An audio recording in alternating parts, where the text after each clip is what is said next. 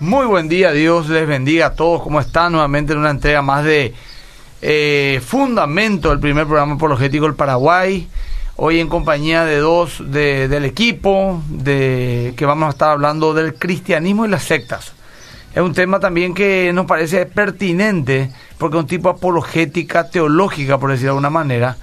Hay distintos tipos de apologética, la apologética social, la apologética teológica también aquella que, que, debate contra el que dice no haber Dios. No solamente el, el, cristiano debe estar preparado para defender su fe ante el ateo, el escéptico, el agnóstico, sino que también ante aquellos que creen en un Dios o creen tal vez hasta inclusive en el mismo Dios, pero tienen opiniones tan radicalmente distintas que hacen que prácticamente sea un Dios distinto al que esté adorando. Eso es muy común en nuestro país, por ejemplo, que se considera un país cristiano, pero que cada uno tiene su propio concepto de Dios. Y muchas veces dentro del Paraguay mismo y del mundo entero existen iglesias o congregaciones que tienen una doctrina tan pero tan desviada ya del cristianismo bíblico que se le podría considerar bien ya una secta y también esas personas merecen eh, una respuesta nuestra ante todo tipo de duda que puedan plantear. Eh, para eso hoy le tengo como mi co-conductor al querido Luis Salomón, que es lo parte ya de la casa, el pastor, ya dentro de unos días más le ha apartado como pastor. Y bueno, le voy a saludar primero a Luis. ¿Cómo estás, Luis? Dios te bendiga. Dios te bendiga, pastor. Un gusto saludarte y también a la audiencia. Siempre es un, un gran privilegio poder formar parte de esta mesa acá, donde en forma muy amena pero con todo el rigor que requiere, charlamos sobre temas apologéticos importantes, interesantes para equipar al pueblo de Dios y donde también a medida que nosotros desarrollamos los temas también seguimos aprendiendo, ¿verdad? Porque la vida cristiana de eso se trata, de seguir aprendiendo hasta el último día de nuestras vidas. Y bueno, eh, quiero alentarle a la gente a enviar sus mensajes por WhatsApp al 0972-201-400 y también estamos en Facebook Live en la, en la fanpage de Obedira, en el Instagram, del Pastor Emilio. Arroba se engancharon unos cuantos y ya están saludando. Bueno, y dentro de un rato, gente, 8 y 20, 8 y 25, vamos a empezar a enviar los mensajes. Hoy nos acompañan eh, Isaac Bonet y Víctor Vega del CENTA. ¿Qué tal, Víctor? ¿Cómo estás, querido? ¿Qué tal, Pastor? Un gusto. Realmente, como ya nos introduciste, este es un tema que es pertinente para nuestra sociedad, para nuestro entorno en el cual nos vivimos. Y más que nada porque se usa esta palabra sectas de tantas formas diferentes que de repente el que es más bíblico de repente le dicen incluso que es sectario también. Entonces, para mí, este es un tema súper importante. Bueno, un saludo cortito a Víctor, perdón, a Isaac. ¿Cómo está Isaac? Un gusto poder compartir de vuelta con ustedes, eh, Pastor Emilio, eh, Luis y eh, Víctor. Bueno, arrancamos nomás, chicos. El que quiera meterle, hermano, no sé nomás por qué el micrófono se cayó por su peso, pero bueno. Algo eh, vamos a hacer. Ahí está. ahí está. Perfecto. Ok, eh, nosotros queremos compartir hoy con usted básicamente un poquito sobre algunas características de las sectas y después así dar unas breves, vamos a decirle, ilustraciones de a través de algunas sectas que están acá en Paraguay que sirvan como ejemplo de lo que nosotros vamos a ir hablando. Entonces, básicamente esa es la estructura que nosotros tenemos. Víctor va a ir dando algunas eh, características, algunos puntos particulares, definiciones, y yo voy a ir ilustrando algunos ejemplos con en algunas sectas que hay por acá. Bueno, empezamos. Muy bien, muchas veces cuando hablamos nosotros de sectas escuchamos esta palabra y enseguida lo primero que hacemos es pensar en el templo que está ahí sobre España, ¿verdad? Enfrente de que ahora es Enex, que sería el templo mormón, pensamos en los testigos de Jehová, pensamos en tantas cosas. Pero, ¿qué significa esto? ¿Qué, ¿Qué es una secta propiamente dicha? Y dicho sea de paso, definir qué es una secta y si uno quiere decir, bueno, ¿qué, ¿qué es lo que queremos decir cuando hablamos de sectas? Muchas veces es difícil de definir. De hecho, a través de la historia hubo un sinfín de formas en las cuales se definió. Y para mí siempre es importante entender y poner claro de qué hablamos cuando usamos una palabra. Y cuando hablamos de sectas, nos estamos haciendo referencia a un término griego que es jairesis. Y esta palabra se usaba en, en, el mundo de aquel entonces, en el mundo griego, en el mundo helenista, para hacer, para hacer referencia a una escuela eh, filosófica, a una doctrina, a un enfoque que se estaba dando. Pero a partir del siglo II eh, empezó a tener esto una connotación más bien para hacer referencia a aquellos grupos que se desviaban totalmente, como el pastor ya introdujo hace rato, de las doctrinas esenciales del cristianismo. Es tan importante esto porque en, primera instancia y cómo comenzó a evolucionar dentro de la misma Biblia este concepto es de la siguiente forma. Primeramente, cuando se hablaba de una secta se hacía referencia a personas que por ambiciones personales, por deseos propios, vamos a decirles, por deseos mundanos, como solemos decir, empezaban a oponerse a la iglesia. Entonces estaba ahí, bueno, parece ser que este, este personaje tiene una actitud medio rara, medio diferente, pero ya en Gálatas 5:20 aparece entre todos estos pecados también el de la herejía. Y ahí ya para hacer una referencia bien clara y bien concisa hacia aquellos grupos que decían no, no estamos de acuerdo con las doctrinas esenciales del cristianismo. Un ejemplo de ello del siglo II era, por ejemplo, el marcionismo, que negaba básicamente todo lo que era el Antiguo Testamento, diciendo que el Dios que estaba ahí era un Dios violento, un Dios agresivo, y básicamente se reestructuraba todo esto. Entonces, en eso a modo de introducción, Isaac, no sé si quieres aportar algo. Sí, eh, básicamente es importante de repente resaltar que así como dijo Víctor, en el comienzo, en, en el, dentro del primer siglo, no había una visión tan negativa del término secta, eh, pero a partir del siglo II empezó a relacionarse con el término de las herejías y se terminó eh, a mezclar con el tema de los judíos, los judíos que distorsionaban el tema de de repente de Cristo, mezclaban mucho la ley, entonces por ahí empieza todo este tema. Y bueno, en la actualidad nosotros tenemos, seguimos teniendo estos conflictos, las sectas siguen estando y de repente hay muchos, muchas definiciones que se podrían dar, pero básicamente eh, la, la, idea base que nosotros podemos mantener acá es que eh, la secta generalmente se aparta de la doctrina bíblica ortodoxa. Eso es lo, lo más característico y lo más puntual, así que se puede decir rápidamente. Y después nosotros vamos a estar viendo ya algunos ejemplos de, por ejemplo, los testigos de Jehová, eh, los mormones, que son entran dentro de la categoría de lo que serían sectas eh, eh, clásicas. En ese grupo están ellos. Después, por ejemplo, podemos ver también la secta Mum, que se conoce como la, la Iglesia de la Unificación, se le conoce a ellos. Y bueno, montones más, ¿verdad? Pero estos son los más básicos, lo que nosotros tenemos más eh, en nuestro contexto y nuestro entorno. ¿Quién nunca vio una, la, cerca de su casa o en la esquina de su casa, incluso una iglesia eh, de los testigos de Jehová o de los eh, mormones? Que curiosamente, Pueblo de Dios también es muy conocido. Sí, lo curioso es que uno nunca ve cuando se construye eso, uno ve que ya está nomás ahí. Sí, y Es- nunca siempre veo tampoco aparece. gente entrando y saliendo. Muy Sí, poca sí. vez. Habré visto tres veces en mi vida gente entrando y saliendo o aglomeraciones en un templo, por ejemplo, mormón. Nunca veo. Yo tengo justamente uno en la esquina de mi casa y siempre que veo son niños que entran, no sé cómo, a jugar en su canchita, pero Sí. no veo a nadie en la Sí, iglesia. eh, eh, realmente me llama la atención. Sí, veo grupos de repente de... A mí me tocó una vez un grupo de testigos de Jehová. En ellos salen en grupo, los testigos salen en grupo y los mormones generalmente son de dos en dos, ¿verdad? Que toman eh, ese principio bíblico de ir casa por casa de dos en dos. Antes eran dos chicos rubios con corbata y camisa blanca, hoy ya se le ve más latinizado a alguno de ellos, ¿verdad? En fin, para que la gente se ubique nomás. Sí. Ellos son los mormones y los otros son los testigos de Jehová. También tenemos que decir que varios movimientos que de repente fueron, se le dijeron, bueno, estos son sectas. De hecho, a los mismos cristianos ahí en Hechos ya se le, se le trata también de sectarios.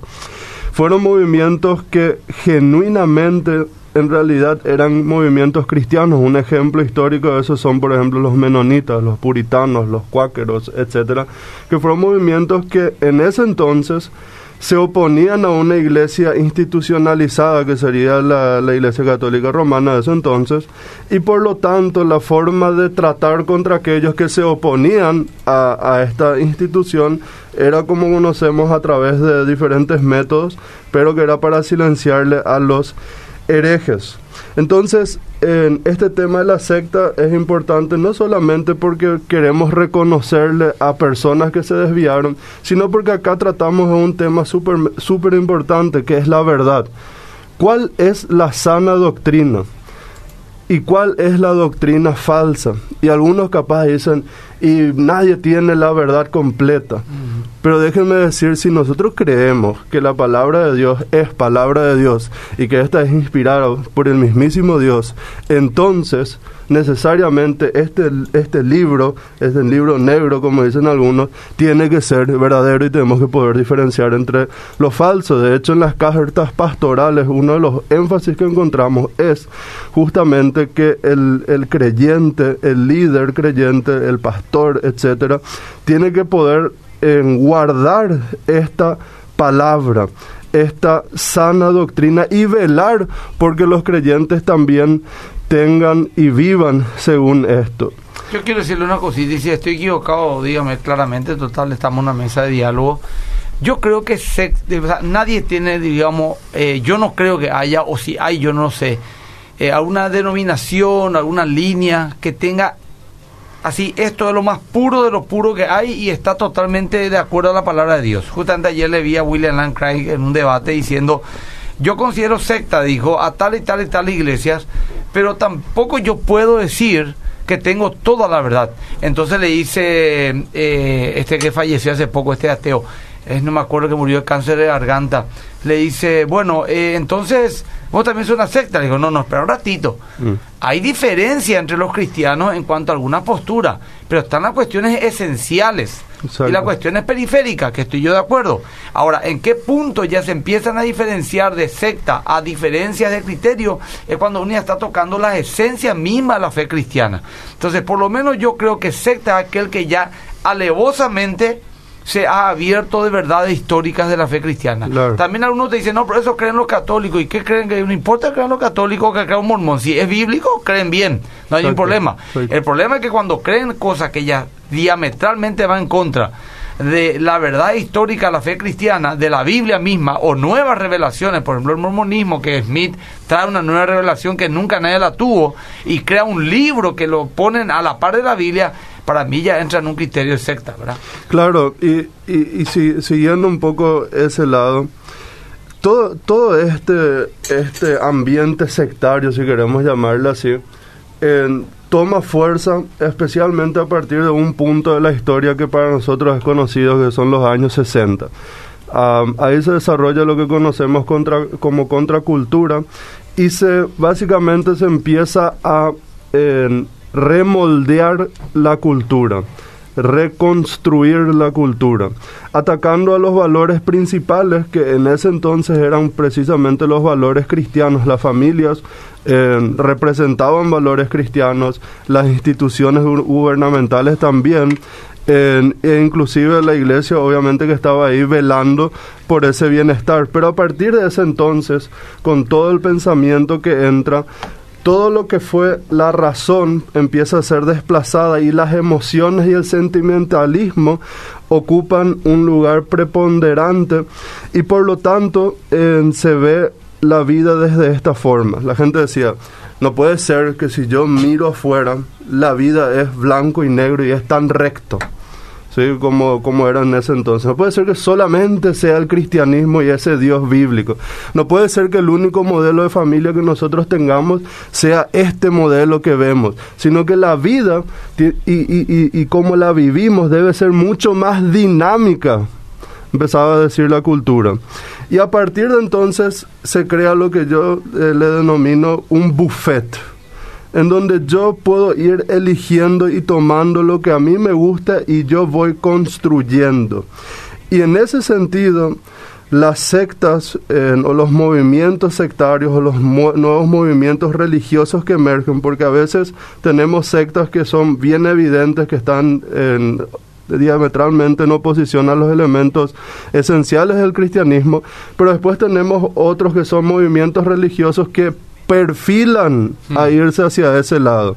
Entonces... Eh, Están en la línea, digamos. exacto. A mí me llama un poco la atención, y disculpen que eh, haga una pequeña intervención, me llama un poco la atención en relación a todo lo que están diciendo, justamente algo, un pequeño detalle que vos mencionaste, Isaac, y es la historia, ¿verdad? Remontándonos al cristianismo del primer siglo justamente fue la gran lucha, creo yo, de los primeros dos siglos de la iglesia, que el hecho de que eh, los judíos constantemente estaban peleando ahí para que los nuevos creyentes, los nuevos seguidores de Jesús, judaísm para ser verdaderos cristianos, entre comillas, ¿verdad? Entiendo. Tienen que cumplir la ley, tienen que guardar el sábado, tienen que comer comida coche, todas esas cosas para ser verdaderos cristianos. Sin embargo, Pablo en todas sus cartas refuta, Juan, Pedro refuta que eso no era necesario de ninguna manera más que en el concilio de Jerusalén, Mm. que fue el primer concilio, se le dijo que no tenía que tener mayores cargas que comer sangre, eh, evitar por- eh, eh, guardarse de la inmoralidad sexual y no comer comida sacrificada a los ídolos, ¿verdad? Entonces, por ahí un poco viene la raíz de todo esto que hoy conoceríamos como secta y eso me llama poderosamente la atención. Gracias, Luis. Exactamente. Y algo que quizás nos está, o sea, la gente no nota tanto cuando hablamos de lo que es secta, es también de que tienen ciertas características a nivel social. Eh, es muy interesante que nosotros podamos resaltar de repente, y cito así de manera rápida, quizás si no da el tiempo, después Víctor puede también comentar algo sobre eso, es que lo interesante es de que el, líder siempre toma una, una posición de como un profeta o como que alguien que trae la revelación. El- él es el nuevo canal para traer la revelación o el mensaje de Dios. Otra característica es un aislamiento social. Muchas de las sectas tienen esta, esta cualidad, vamos a decirle, de que básicamente le, aíslan- le- le aíslan a sus miembros de sus familias. Eh, les dicen, vos no podés compartir con ellos eh, porque ellos no son, no sé, testigos de Jehová, por ejemplo. O vos no podés compartir con ellos porque ellos no, no, no tienen nuestra fe. Y lo, otra característica que podemos resaltar también es de que ellos le quitan a su fiel la capacidad de razonamiento.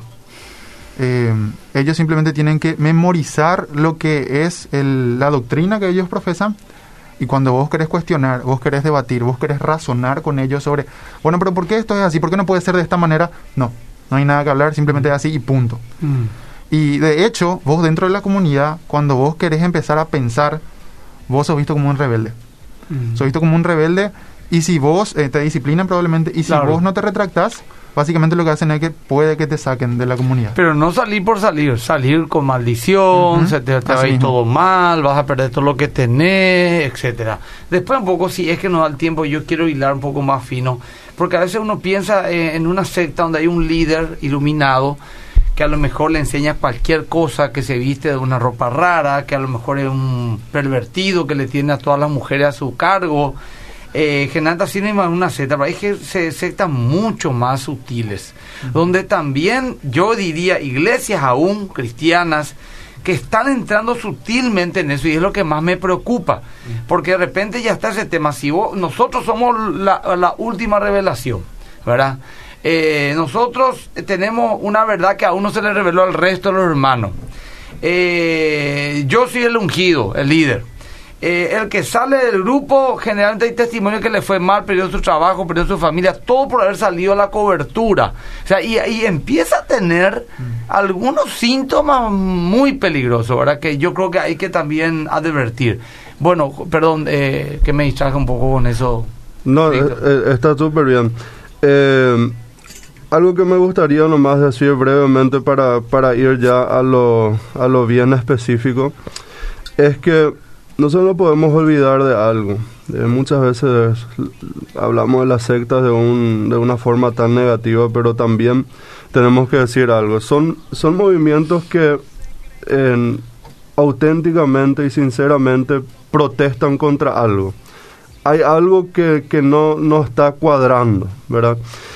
Y en ese sentido, en las sectas, más allá de los rasgos que ya mencionó Isaac, de un líder fijo, etcétera, y, y esas características que, que, que dijo Isaac, tenemos que tener bien en cuenta al hablar nosotros de sectas y también al pensar en nuestras iglesias, porque en una de las cosas que vemos ahí, un- una de las características es un fuerte autoritar- autoritatismo y una fuerte adulación al líder, ¿verdad?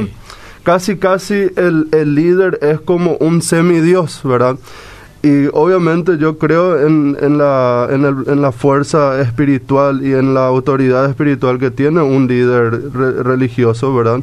Pero también nosotros no podemos olvidarnos de algo que Pablo mismo nos dice, que nosotros tenemos que examinar lo que nosotros estamos recibiendo de parte de nuestros pastores, a ver si es que está dentro de la sana doctrina, ¿verdad? ¿Y por qué muchas veces decimos, cómo lo que la gente se va a ir? ¿Cómo puede ser que si ya estaban bien encaminados ahora se desviaron tan mal y, son una secta? O, ¿O cómo puede ser que aquel hermano de estar acá con nosotros alabando a Dios pasaron y se fueron a aquel grupo? Dice muchas veces la gente. Y hay algunas cosas muy interesantes.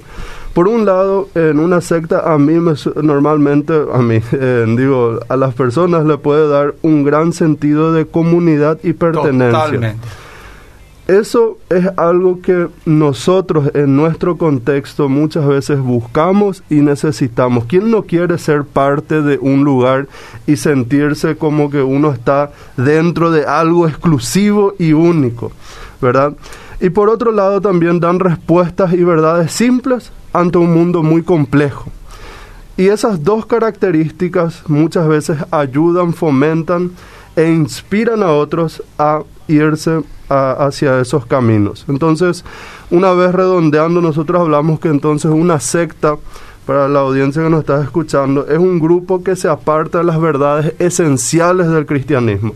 Nosotros dentro del cristianismo podemos tener diferencias antes, en hablamos en lengua, no hablamos en lengua y todas esas cosas, pero en cosas esenciales como cuál es el camino para la salvación, qué es la Biblia para nosotros, qué es la Trinidad, etcétera, etcétera, tenemos un, un credo establecido y del que se desvía de ello, sí podemos decir, bueno, es una secta y aquellos que tienden hacia eso tienen un perfil que apunta hacia ello. Entonces, el- la contracultura influenció mucho en todo esto y ahora entonces vamos a ir hacia las cuestiones ya eh, bien puntuales donde nos diferenciamos.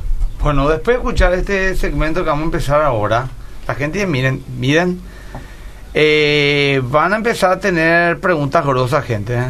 y van a tener que responder, preguntan puntualmente. Sí, acá también. Y, bueno, eh, vamos a responder. O sea, miren, acá cada uno se hace responsable de su respuesta, ¿verdad? Si uno dice yo creo esto, bueno, a lo mejor no es lo que la mesa cree o la iglesia más que vencedores cree, pero vamos a argumentarlo o lo van a argumentar, ¿verdad?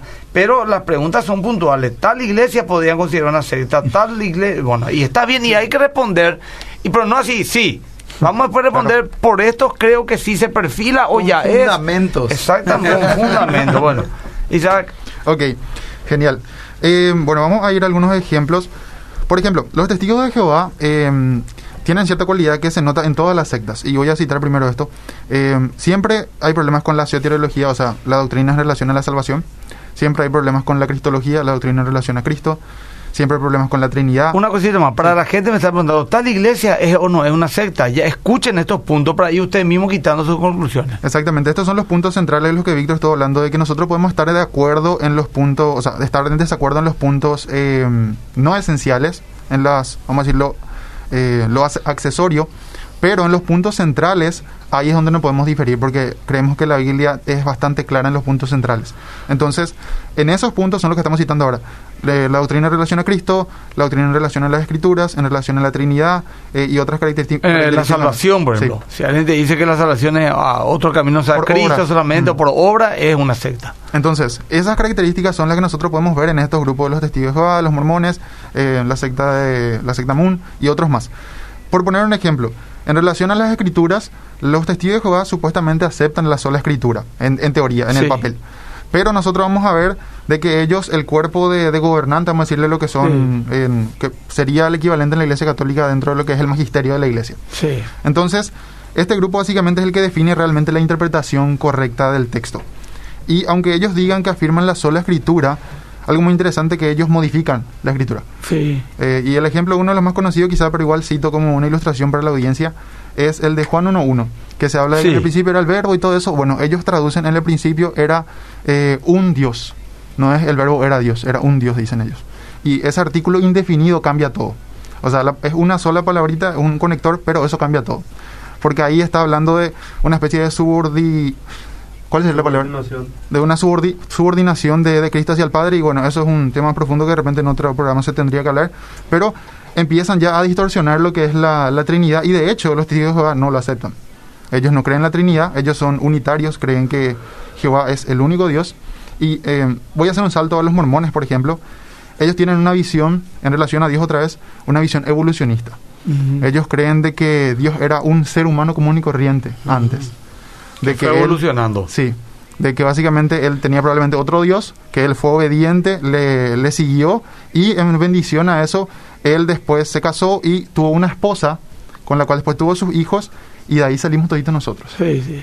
Entonces, tanto los mormones como los testigos de Jehová ven a Cristo como un eh, alguien creado, alguien engendrado. Y los dos se agarran de los mismos pasajes que hablan de que él es el primogénito, de que él fue engendrado y demás cosas. Y en base a eso ellos agarran para decir de que Cristo no, no tuvo una existencia eh, eterna, no estuvo desde el principio, que fue engendrado, creado por el Padre. Sí, es el más importante de todos. eh, de repente es el que trae la salvación, pero eh, no es Dios. Y ahí tenemos problema porque entramos a, a discutir justamente una de las doctrinas fundamentales de que Cristo es Dios y hombre al mismo tiempo. Entonces, eso es uno de los, de los temas que ellos más suelen tocar. Y, y parece un detallecito nomás que le quitan, o sea, eh, te aceptan todos, que Cristo es eh, importante, Cristo viene a salvar y todo eso, pero le quitan de repente un poquito su divinidad y parece que no cambia mucho, pero eso cambia todo. Cambia todo, totalmente de acuerdo. Eh, Víctor. So- solamente una frase y después capaz le respondemos ya a la gente, pero eh, acá tengo justamente una frase del, del, profe Rainer que dice, si una doctrina san, sin una doctrina sana, la iglesia deja de ser iglesia y se convierte en una aberración sectaria. Entonces, simplemente para enfatizar lo que Isaac ya, ya está diciendo. Eh, la gente muchas veces piensa que porque uno dice velamos por la sana doctrina, entonces ya somos personas que creemos que tenemos toda la verdad. Pero creemos que la Biblia tiene toda la verdad y nosotros estamos eh, velando porque esa verdad eh, sea vivida y sea fielmente mantenida para que no tengamos esos esas desviaciones sutiles que lo cambian simplemente todo. Bueno, eh, una cosita, no sé si ustedes van a hablar después de eso, ¿verdad? Pues el tema habló de los mormones, testigos de Jehová y todas esas cuestiones es algo muy abiertamente. O sea, la gente, ellos mismos los se separan, ellos por lo menos son miembros de la CIE, de la PEB, etcétera, etcétera. Pero hay otras iglesias que sí. Y eh, pregunta a la gente, ¿verdad? Pero bueno, vamos a irnos de menor a mayor, vamos a decir, ¿verdad? La pregunta un poco más eh, liviana, vamos a decir. Eh, los masones son una secta. Ellos no se consideran una religión, eh, hay que admitir. Es Bueno, una. Bueno, no, es como una. No son cristianos tampoco los masones. yo, yo de los masones poco y nada sé, pero lo único que sé es que mm, no creen en la autoridad de la Biblia, entonces no Claro. creen en las esen- cosas esenciales del cristianismo, entonces simplemente para mí ahí no puedo ir. Claro. Simplemente... No puedo ser Pues, parte no- de algo que parte- rechaza ver- una verdad fundamental de mi, de mi fe. Exacto, sí. Esa es la incoherencia de ser de repente masón y cristiano al mismo tiempo, supuestamente. Aquí pregunta clara y ya, ya lo estamos respondiendo. Paz del Señor, los mormones y los testigos de Jehová son sectas. Nosotros creemos que sí son sectas y no están disfrazadas, porque si disfrazadas no, no están disfrazadas. Es abierto, categóricamente abierto.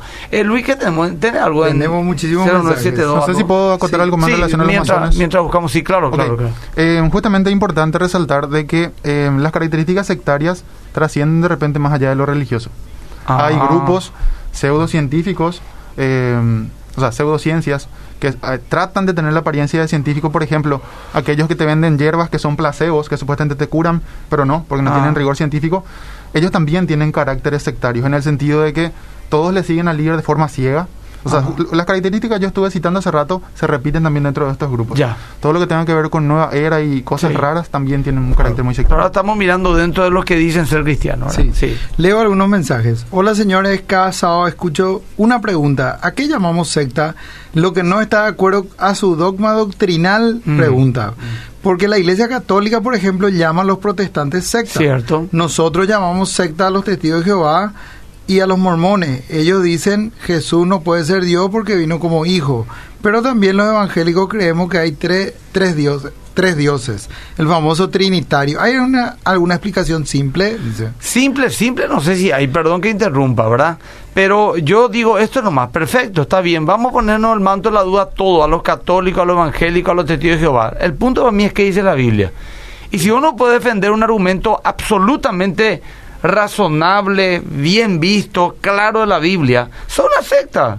Totalmente. Sencillo el tema. O sea que vos me puedes decir, ah, no, yo por ejemplo como mormón no me, no, no me voy a sentir acusado por usted, porque ustedes también son considerados secta por los católicos. Bien, perfecto, es cierto. Somos, y los evangélicos también consideramos la secta más grande del mundo, también a los católicos se llama el caso. Y tienen características de secta y lo han hecho.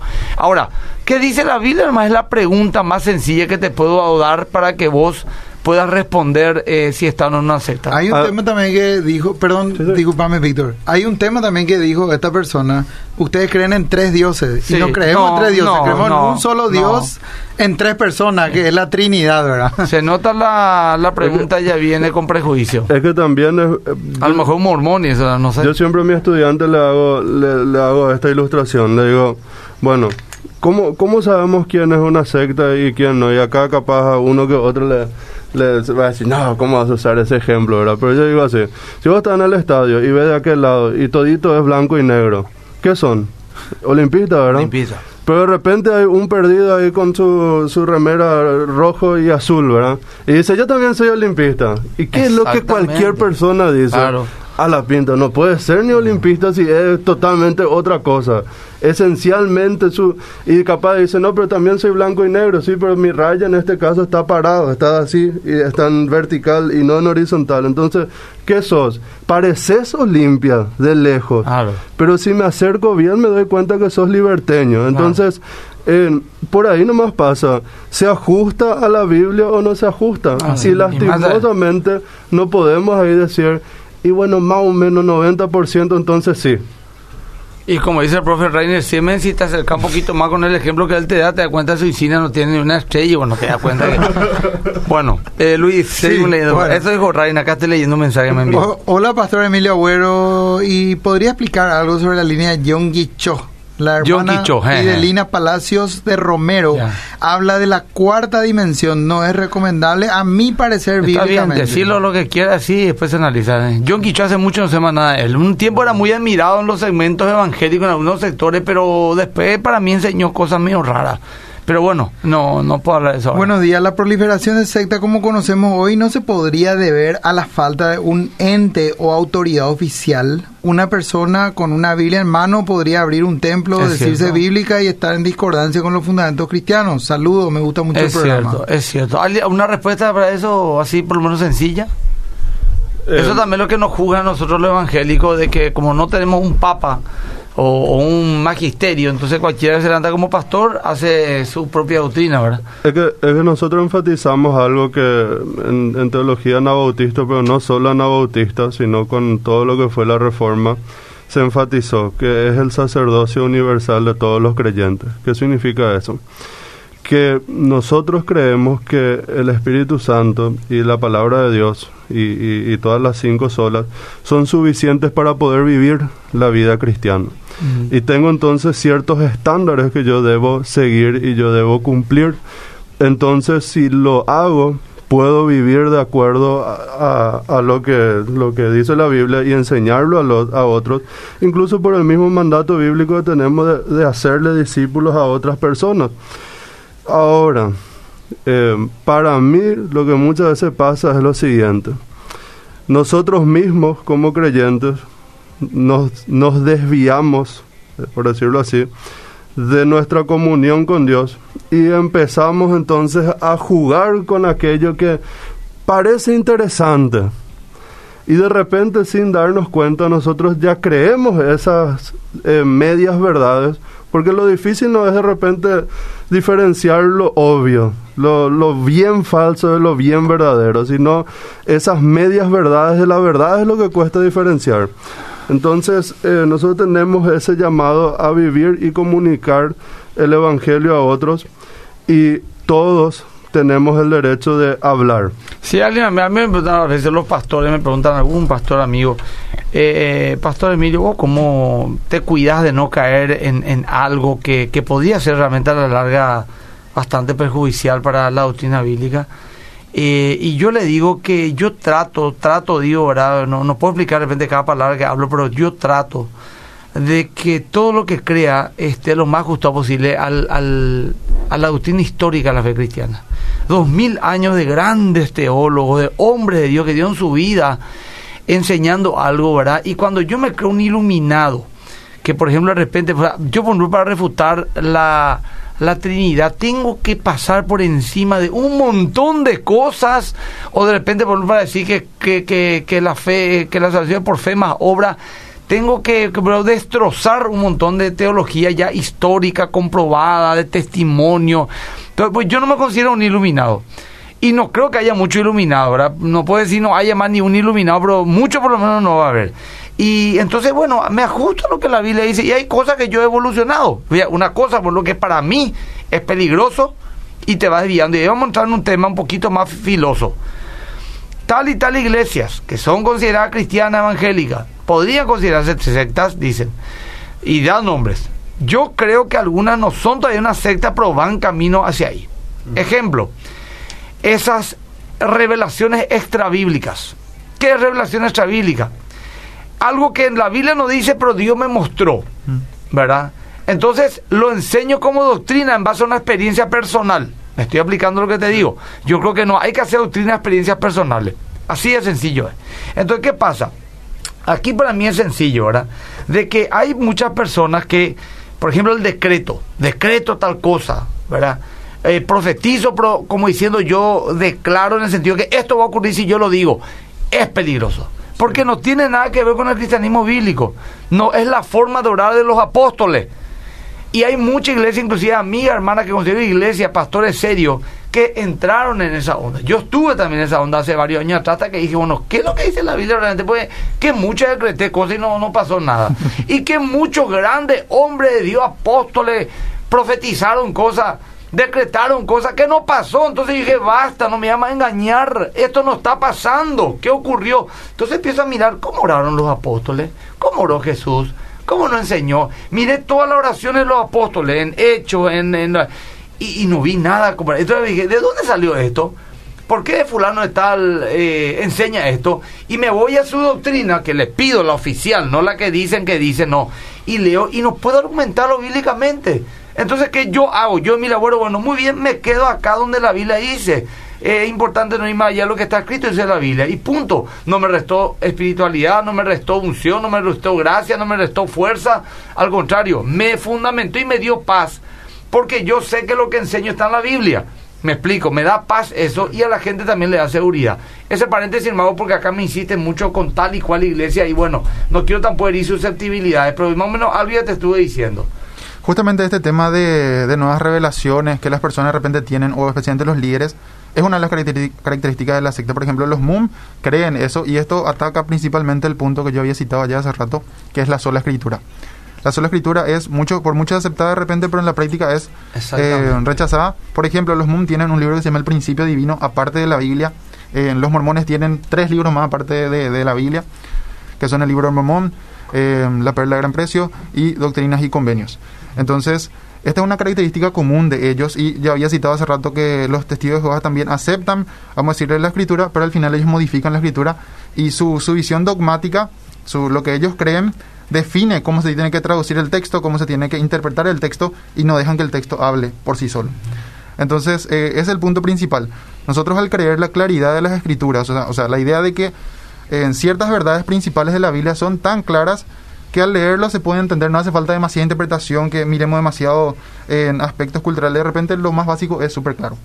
De repente hay pasajes oscuros que eso sí ya hay que analizar, hay que contrastar y ver que a partir de lo que es más claro, analizar lo oscuro.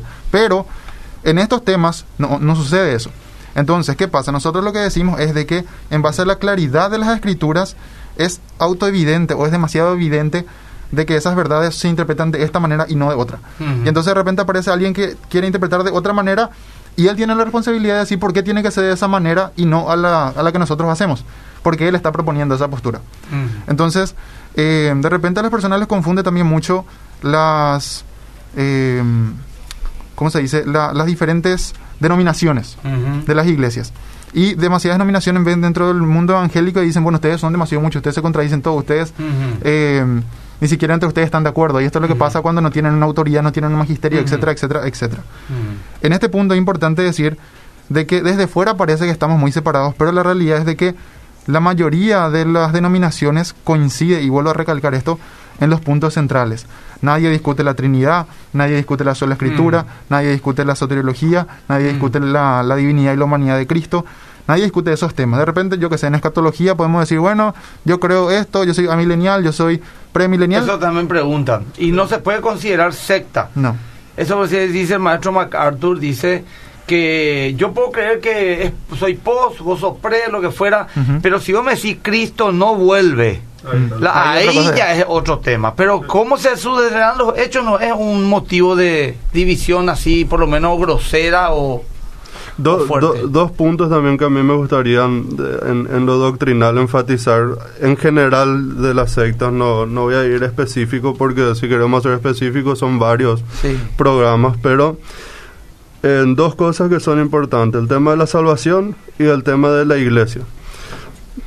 Nosotros de una perspectiva bíblica entendemos que hay dos dimensiones de la salvación, lo que se llama la objetiva, que es todo lo que Cristo hizo por mí en la cruz. Él murió, Él resucitó, Él ascendió, etcétera.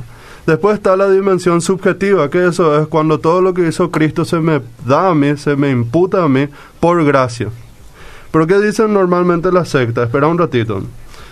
En Cristo, en algunos casos, en, por ejemplo la, secta eh, Moon, vino y falló, no cumplió con su propósito. En Cristo vino, pero en realidad no era Dios. Entonces la salvación es un, como Isaac ya dijo hace rato, un perfeccionamiento que yo puedo lograr siguiendo ciertos pasos. Por ejemplo, la nueva era enfatiza todo este tema de la sanidad eh, holística, todo este tema de la meditación, que yo más o menos tengo que entrar en una especie de trance y ahí voy a ir alcanzando ese perfeccionamiento para ser salvo. Pero dentro de la doctrina bíblica, ¿cómo uno accede a la salvación? Es por gracia, así de sencillo. Y pasa que parece ser que a veces eh, lo que Dios nos ofrece a nosotros es tan sencillo en, en entender, pero en aceptarlo y vivir eso parece ser que se nos complica. Entonces, en ese sentido de lo que es la salvación, las sectas suelen tener una tendencia legalista y entonces le meten así en un, como vamos a decir, como en una pieza, en un cuarto a todos y le dicen, bueno, mira, acá tenemos que vivir así, así, así, así, de esta y esta y esta forma. Y algunos entonces dicen, y pero ustedes los, los evangélicos, ustedes los protestantes son así también. Pero es totalmente diferente. ¿Por qué? Porque lo que hace el protestante, el evangélico, es decir, Dios espera de vos, si vos decís que sos creyente, espera una conducta de vos, espera cierto comportamiento. Claro, no vuelvo, a mi ejemplo de hace rato. Si vos decís que sos olimpista o si vos decís que sos cerrista, vas a vestir la camiseta, vas a conocer la historia si tenés historia, ¿verdad? Y si no tenés, Claro. bueno, ¿verdad? Acá justamente eso Entonces- te pido nomás, acá me envió un- un pastor, es, dice, el ejemplo limpia cero no me parece válido y es ofensivo, pastor Alejandro. Dice, No sé quién es. Bueno, disculpa. Ah, no, perdón, es Alejandro Pastor, dice. Eh, ah, Ah, perdón, perdón. Ah, ya sé, ya. Te enviamos un saludo. Gracias. Me equivoqué, leí al revés nomás. Y, y el otro aspecto es el tema de, de la iglesia. ¿Qué, qué nos enseña la Biblia? Nos- la Biblia nos enseña que dentro de la iglesia, ¿qué hay? Están los creyentes y están los falsos creyentes, ¿verdad? Mateo 13, 36 al 43.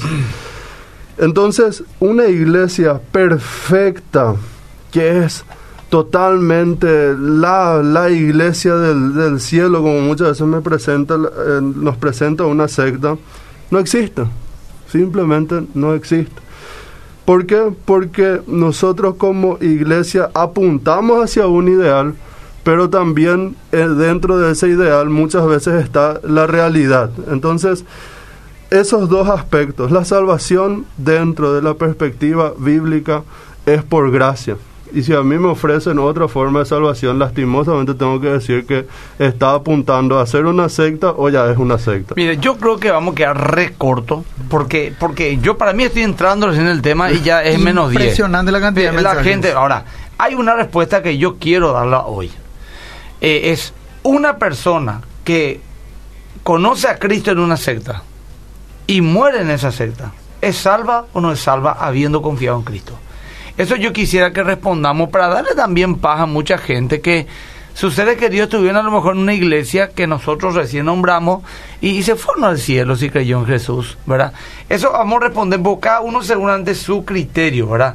Eh, porque no sé si hay una, una postura unificada acá en este grupo, no se olviden, yo soy más que de Luis también, eh, Carlos también, eh, Isaac también, pero acá Víctor es menonita, y bueno, y somos también justamente estos ejemplos, fundamento el ejemplo de menonita, bautista, Mirna bautista, etcétera, y estamos eh, firmes en las verdades fundamentales de la fe cristiana, aunque tenemos diferencias periféricas.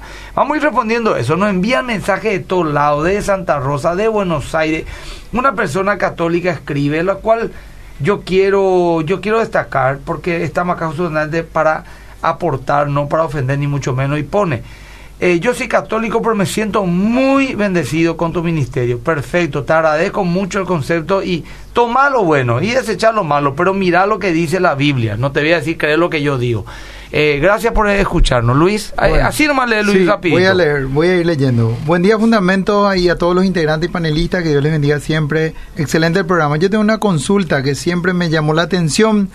¿Qué pueden decir sobre aquellos pastores tan renombrados que en sus cultos multitudinarios hacen supuestos milagros espectaculares, apenas tocando a las personas? Digo supuesto porque no sé qué pensar. Muchas gracias. Vamos a ir tomando preguntas que vamos a ir respondiendo. Bendiciones. Tan buena e interesante, está muy bueno e interesante el programa. Siempre los escucho para seguir aprendiendo con ustedes. Muchas gracias, pastor, y a los invitados. También otro mensaje dice, pregunto, ¿habla la Biblia de decretar o declarar? También se puede orar atando y desatando porque muchos atan al COVID-19 y lo echan fuera del país. Yo no estoy de acuerdo, dice. Pregunto. No, no, no, yo tampoco. ¿Qué crees Después dice, todo argumento que dicen se caen pesados cuando el pastor... Acá, bueno, bueno, un mensaje medio complicado de leer. Buen día. ¿La cena del Señor es opcional o es un mandamiento? Un mandamiento. Un mandamiento. Sí, categórica. Hay que hacerlo. Bueno, voy al Facebook. Acá estoy en el Facebook también. Hay muchos mensajes. La gente. Algunos por lo menos. Buenos, eh, buenos días. Buenísimo, excelente programa para afirmarnos más en la palabra y no en lo que quieren enseñar en muchas iglesias. Después, Anita King dice: excelente programa. Hola, como cristiano, ¿cómo debo recibir a los testigos de Jehová cuando hacen sus visitas? Mm. La hacen en todos los barrios, dice. Sí. Yo le invito a pasar sí. y le digo, yo quiero aprender, pero necesito hacerte preguntas que quiero que me responda. Y mm. punto. Y hasta le evangelizo también. Interesante el programa. Existe una costumbre de algunos líderes de tomar a Dios como quien puso un mensaje en sus corazones. Dios me dijo o Dios nos ah. dijo. ¿Qué pasa si la misma gente, luego por darse cuenta de que no corresponde a la, a la Biblia, da mm. pasos hacia atrás y no hace lo que Dios dijo? Mm. Yo no tengo tanto problema que alguien diga Dios me dijo siempre y cuando que eso que le dijo sea absolutamente bíblico. De acuerdo a la palabra, ¿verdad? Es diferente. Aparte una expresión también, ¿verdad? Yo de repente lo quiero quitar ya más en mi vocabulario. Yo mm. quiero decir la Biblia me, me pero es muy arraigado ese que yo, yo estuve orando y sentí que Dios puso en mi corazón. Está bien, pero ¿qué puso en tu corazón? Y que tengo que divorciarme a mi esposa y casarme con aquella hermana, no, no fue Dios. Exactamente. Pero puso en mi corazón orar más. Entonces, mm. bueno, es de Dios, ¿entendés? Santificarme. Y mm, dejo, hermano, un costado ese Dios me dijo, parece pues muy iluminado. pero si crees que el Espíritu Santo te habla, como dice Romano 8, y te pone, Dios me dijo que haga más caridad y evangelice más, eh, es de Dios, ¿no? No, hay duda, es bíblico. Diana Ortellado dice, en la Biblia, ¿dónde habla de la Trinidad? ¿Me podrían citar el versículo? Dice. No, hay un versículo que habla de la Trinidad, como tampoco hay un versículo que diga, es pecado mirar pornografía. Mm. Exacto. Se quita un, el principio de todo, o sea, es muchísimo. Eso podemos hablarlo también en algún momento. es todo un programa sobre la Trinidad, podemos hacer. Es todo un programa realmente. Bueno, mira, gente, nos quedan cuatro minutos, seis minutos. Yo quiero responder esta pregunta y después vamos a hablar con Jorge a ver cómo podemos agendar, no sé qué, el próximo programa. Esto quedó recorto y la gente, acá reventó mi, la pregunta, ¿verdad? Acá también. Bueno, eh, uno puede ser salvo habiendo caído en una secta y partido en una secta. ¿Qué opinan? Con argumentos bíblicos. Si es un poco complicado mi pregunta, respondámosla profundamente el próximo programa en 10 minutos. Sí. ¿Qué opinan? O sea, yo pensé, mientras leíamos todas las preguntas, me quedé con esa pregunta pensando. Y para mí la Biblia me enseña lo siguiente. Eh, la salvación es por fe y por gracia a través de Jesucristo. Si la persona le conoció en esos términos a Cristo por fe y por gracia, Entonces creo que es salvo. Yo también creo. Ahora, no sé yo cuánto tiempo después sigue viviendo. Claro. Si se queda 10 años todavía dentro de una secta, entonces probablemente iba a decir, esta persona no está comprendiendo bien algunas verdades elementales del cristianismo. Pero por lo general, eh, según lo que yo muchas veces veo, una persona que se convierte, ya sea dentro de una secta, porque Dios puede usar diferentes medios para salvarle a alguien, ¿verdad? Siempre y cuando respetando lo que es la, la Biblia, ¿verdad? Alguien me puede citar un texto y ese texto me convierte y Claro. resulta ser que era alguien, podría ser incluso un ateo y me convertí Claro. gracias a ese texto, ¿verdad? Entonces, eh, creo que normalmente las personas convertidas se acercan después a, a una iglesia evangélica, eso es lo natural, ¿verdad? Y otra cosa que quiero aportar antes que, que terminemos, eh, una persona hace rato dijo, ¿y qué hago si alguien golpea mi puerta, ¿verdad? Ujú. Y quiero rápido más decir, y esto también se puede alargar en un próximo programa, pero algunas Tenés cosas impor- importantes. Uno, cuando yo hablo con una persona que sé que abiertamente es de las sectas que nosotros normalmente ubicamos o que tenga un perfil, lo primero es el mandato bíblico que también usamos para la apologética en general, dar respuestas con mansedumbre, con humildad y con mansedumbre. ¿verdad? Entonces, mi objetivo como creyente, y, es- y acá muchas veces fallamos nosotros, no es ridicularizar al, al, al, no sé, al representante de la secta, al fundador o lo que sea. Yo lo que busco es un diálogo fructífero, que como usted hace rato mencionó, pastor. Yo me pongo en la posición de que yo ya sé capaz que en Isaac, no, no soy un sectario, ¿verdad? Pero yo sé que él capaz me va a enseñar algo que no va a estar bien, pero me pongo y me rebajo, vamos a decir así, a la humildad de escucharle qué él me quiere decir y le pregunto genuinamente por qué él cree así y cómo él me argumenta eso. Eh, también eh, nosotros tenemos que usar la, la palabra de Dios a la hora de hablar con la gente y ahí tenemos muchísimo testimonio de gente que dice, pero mi Biblia me dice así, ¿por qué el tuyo dice así? Entonces, eh, y por último, nuestros diálogos siempre deben apuntar a exaltar a Cristo y por otro lado a depender del Espíritu Santo. Y no debemos olvidarnos lo siguiente, todos nosotros que estamos dentro de una iglesia que enfatiza la sana doctrina, también corremos el riesgo de ser potenciales herejes, de ser potenciales sectarios. Entonces, en las sectas y las desviaciones vinieron desde ese grupo principal. Entonces nosotros debemos velar, y otra vez enfatizo eso, debemos velar como líderes por la sana doctrina de la iglesia y que la sana doctrina haga crecer mi iglesia. Si los otros crecen con expresiones medio raras que de repente no, se no van concordes a la escritura o me generan dudas, entonces mejor lo evito nomás y hago aquello que la Biblia sí me dice claro, y en consecuencia va a crecer la, Claro. la iglesia. Totalmente de acuerdo. Isaac, ¿querés decir algo más para ir terminando? Pero esto va a continuar. Yo creo el próximo... Sí, eh, realmente queda corto. En, tratando Lo de iba a estar sí cortar o sí, el próximo, pero ya te comprometo que yo no voy a estar, voy a tener un viaje. Bueno. algo Pero va a rápido. estar Pastor Adolfo. Algo rápido para decir en este breve tiempo que nos queda, agregando la, la respuesta que ya dio él. De repente, depende mucho, hay que hacer una distinción. Eh, están las sectas que están relacionadas con el cristianismo y las que no tienen nada que ver, que son Sí. aparta, totalmente otra cosa. En relación a estas que están relacionadas con el cristianismo, depende mucho también de su cristología. Depende cuál es el concepto de Cristo que ellos tienen. De ejemplo, eh, dentro de la Iglesia Católica, nosotros creemos de que la persona tiene lo suficientemente claro la doctrina. De repente algunos podemos discutir, bueno, ellos creen que la salvación es por obra y bueno, Mm, ahí Obra y gracia. eh, hay, un detalle que habría que hablar, pero en líneas generales nosotros creemos que alguien dentro de la Iglesia Católica perfectamente puede ser salvo Claro. también si llega a creer eh, la palabra conforme a lo que ellos creen, porque la práctica de la Iglesia Católica es muy diferente de su Doctrina. de su doctrina y eso es un problema que... cultura. Es un tema que que también hay que hablar, hablar. se merecen los católicos hablemos. Algunos llevan nomás a un extremo tal. La otra me dijo un tipo, a un montón de gente le está enviando al infierno por le bautizar en nombre del Padre, el Hijo y el Espíritu Santo, siendo que la Biblia solamente Mm. pide que se bautice en nombre de Jesús. Y por ese acto de error teológico, yo ya estoy enviando al infierno a la gente. Entonces ayer eh, Adolfo, el pastor Adolfo bautizó más que vencedor y dijo, bueno, vamos a hacer lo siguiente. es por azar. A uno le va a bautizar el nombre del Padre y del Espíritu Santo, a otro nombre de Jesús. Entonces la mitad nomás le mando al infierno. bueno, mañana a las 10 de la mañana la prédica de la Iglesia Más que por la RPC, o sea, el 13. Y le, nos comprometemos a continuar con este tema el próximo sábado, si Dios permite, a las 8 de la mañana con fundamento. Dios le bendiga a todos. Chao, chao. Chao, chao.